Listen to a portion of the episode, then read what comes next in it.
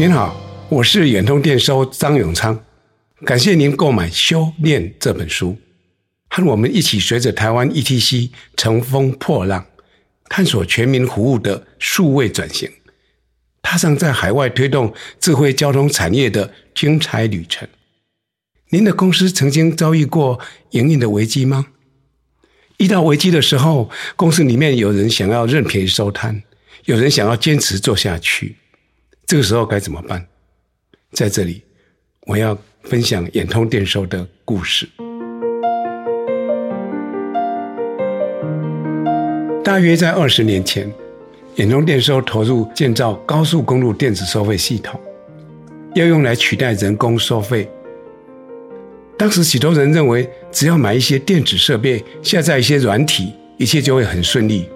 事实上，一路走来却很艰辛。联通最早采用当时最先进的红外线感测技术，可以自动扣款、显示余额。本来以为这样做省下了在收费站等待的时间，民众一定会愿意购买。但是没想到，只有经常在使用高速公路的职业驾驶愿意购买，一台要一千多元，很多人不想买单。在当年，联通的客服电话一早就响个不停。主管和员工不断的开会讨论，电子收费的利用率远低于合约的要求，这该怎么办？扣款出现错误，到底是哪个地方出了问题？国道电子收费每出现一次扣款错误，车牌辨识错误，都可以上新闻。舆论不相信远通电收可以把国道电子收费做好，甚至不认为远通能够继续经营下去。市场接受度不佳，造成年年的亏损，装机率低于合约的要求，可能会被处以巨额的罚款，然后面临到要不要收摊、认赔退场的难题。转机出现在韩国的釜山智慧运输世界大会上，有一家来自美国的公司，他们专门研发当时最新型的 RFID，也就是无线射频辨识系统。这个技术可以从远处侦测高速移动的物体，贴在车窗上就可以感应辨识。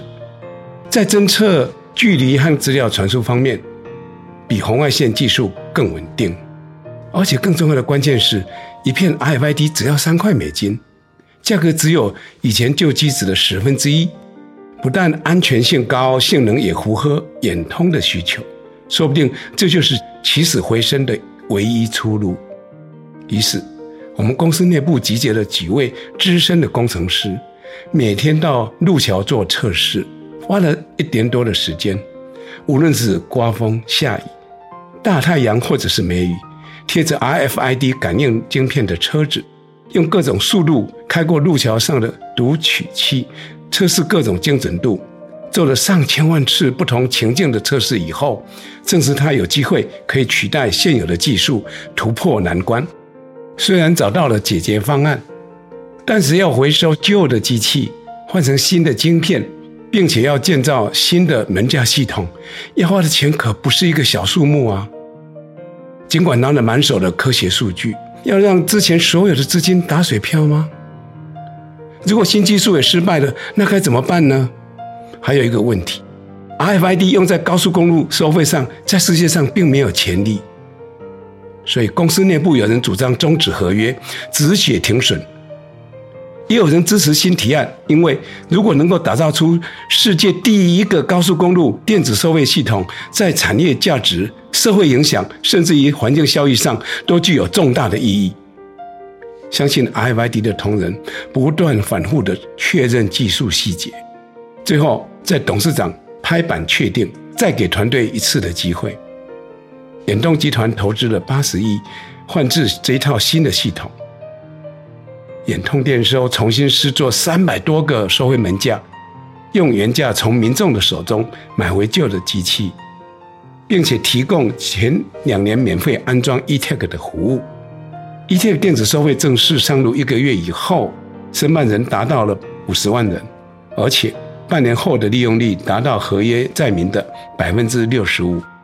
改用 eTag 以后，收费站前堵车的现象成为历史。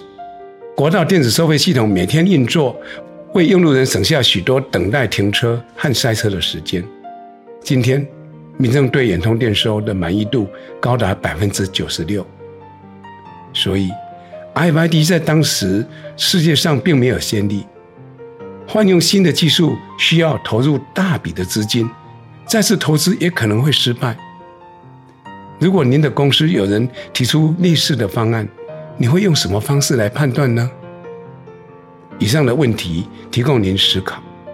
放弃红外线技术是一个重要的决策，但这只是改变的起点。E-TAG 上路以后，也并不是一帆风顺。下一段，我们来谈谈 E-TAG 的修与练。